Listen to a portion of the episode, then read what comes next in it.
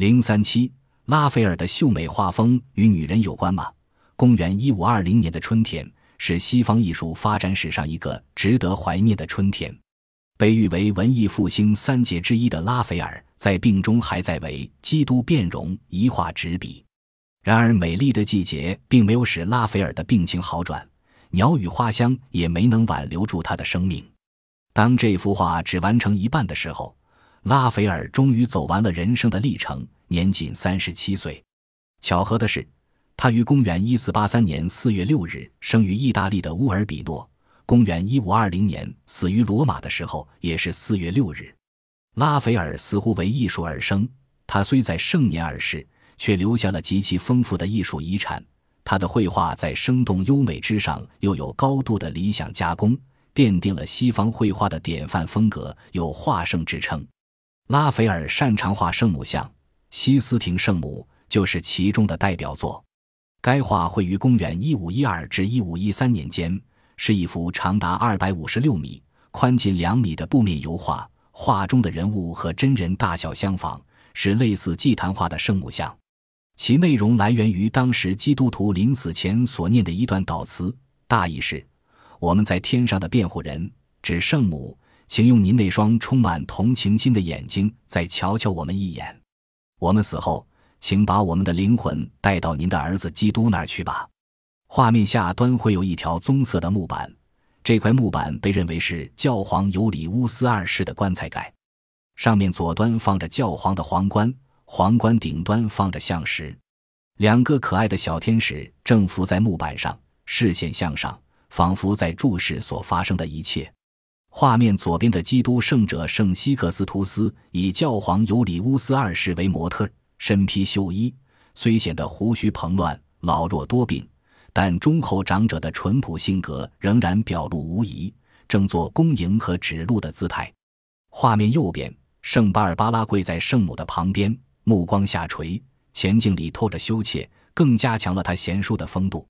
他曾被囚禁在一座高塔中，后被解救出来，是人们死亡时刻的守护神，将人们的灵魂从土地的禁锢中解救出来。画中圣母玛利亚怀抱圣婴基督，自云中冉冉降落。丰而健美的体型、简朴的衣装和赤裸的双足，使人感觉她是人间的一位慈母。深沉而慈祥的大眼里充满哀伤悲悯的目光，托起怀中的婴儿，似乎准备把他献给这个多灾多难的人间，但同时又把他紧紧地抱在怀里，好像如果可能，他就带他逃到一个遥远的地方去，用自己的奶来喂养这个并非救世主，而是自己儿子的普通婴儿。肥胖可爱的圣婴，圆睁的眼睛里饱含着一种超乎普通婴儿的严肃与忧虑，仿佛已经决定做出牺牲。整幅画中的圣母既像慈母又像女王，充满优美、慈祥与严肃的忧虑。除西斯廷圣母外，拉斐尔还创作了许多圣母像。创作于公元幺五零四至幺五零八年间的戴金鹰的圣母、草地上的圣母和花园中的圣母，都以圣母和婴孩耶稣、圣约翰组成的三角形构图为中心，背景展现了一片田园风光。展示了拉斐尔艺术作品和谐明朗的构图和秀美优雅的形象。公元一五零八年底或公元六五零九年初，拉斐尔赴罗马后，继续创作了一系列圣母像。其中，弗利尼奥的圣母是一幅比西斯廷圣母更为高大的祭坛画。圣母坐于云端，圣母和施主环列下方，地面远景为弗利尼奥田野风光。在文艺复兴时期。由于生产力的发展，自然科学也在经历了中世纪的黑暗之后，以意想不到的力量一下子重新兴起，并以神奇的速度发展起来。然而，科学的发展并没有立刻改变人们的宗教信仰，把人们从愚昧的宗教信仰中解放出来。宗教信仰仍然是十五、十六世纪欧洲人生活中的重要部分，只不过人们需要的是一种更近乎人性和人情的基督和圣母。聪明绝顶的拉斐尔把基督教的神与古典的美综合统一在一起，创作出迎合当时人们的审美情趣的圣母形象。这些圣母形象既是来自现实生活的典型的贤妻良母，或饱含温柔的母性，又经过作者按照人文主义的观念加以理想化。他们具有米开朗基罗雕塑的那种坚实的血肉之躯，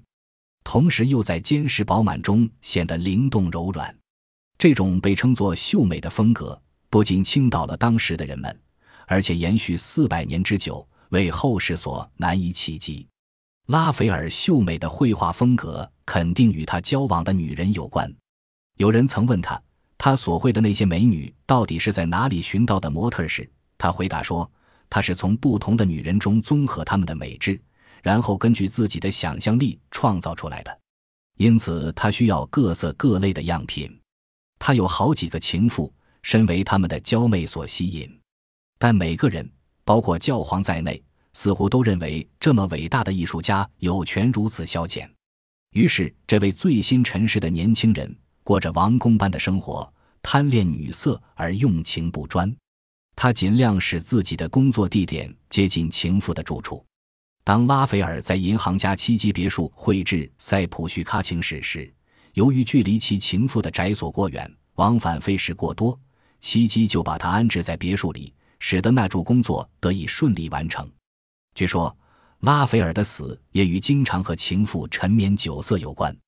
在一次异乎寻常的纵乐之后，他就发起了高烧。医生认为他是受了风寒，因为没有说出害病的原因，医生也就很疏忽地替他放血，不但没有替他驱病，反而使他更加虚弱。于是他先将他的情妇好生送出屋外，然后立下遗嘱，留下一些财产以度余生。前来聆听拉斐尔迁回的那位神父，要等他的情妇离屋才肯进入病房。神父或许认为，他一直在场会使人觉得拉斐尔在接受迁回仪式之前，依旧缺乏所需的忏悔之心。他被认为是导致拉斐尔早逝的祸水，甚至被赶出送葬的行列。不过，平心而论，拉斐尔的圣母像是一巧技精的产品，而不是深切感情和信念的伪作。但是，把他的早末归咎于为他服务的情妇，有欠公允。